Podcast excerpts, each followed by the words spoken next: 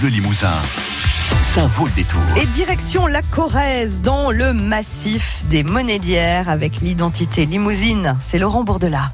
Les Monédières sont le versant méridional de la montagne limousine, des hauteurs au goût de myrtille, surtout lorsque vient l'été, et s'étendent sur les cantons de Corrèze et de Trégnac. Certains pensent que leur nom signifierait le mont des Érelles, du nom de la baie noire que l'on retrouve dans des tartes, des confitures et même du vin.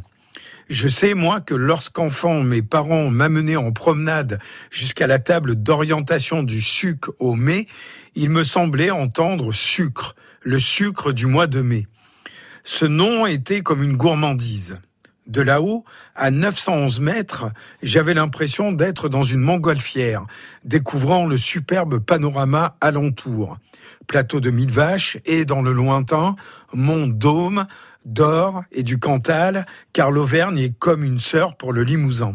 Il n'est donc pas étonnant que les lieux soient prisés par les amateurs de parapente. Voir les bruyères couvrir les flancs ronds des collines est une joie dont je ne me lasse jamais. Ce sont les fameuses bruyères corésiennes, pour reprendre la célèbre chanson de l'accordéoniste Jean Ségurel sur des paroles de son ami instituteur Jean Lémarie, originaire de Chaumeil, né en 1908 dans une famille de paysans aubergistes et disparu en 1978, dont la brillante carrière fut couronnée par dix disques d'or, c'est-à-dire 10 millions de disques vendus. Son tube fut chanté aussi bien par Paulette Carpentier que par André Claveau et d'autres, et les paroles fredonnaient bien souvent, y compris par Jacques Chirac.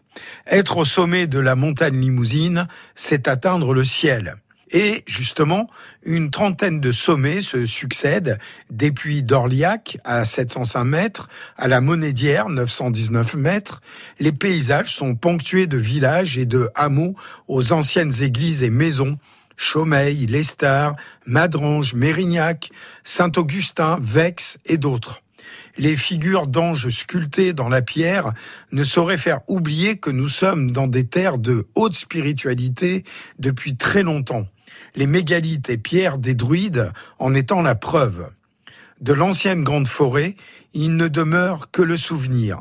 César y aurait fait mettre le feu pour tenter d'éradiquer les anciennes religions, comme plus tard Louis de Pompadour, chef de la Ligue des catholiques, qui ordonna en septembre 1575 de tout ravager pour débusquer les protestants. L'identité limousine de Laurent Bourdelat est à retrouver sur francebleu.fr. France Bleu Limousin. France Bleu.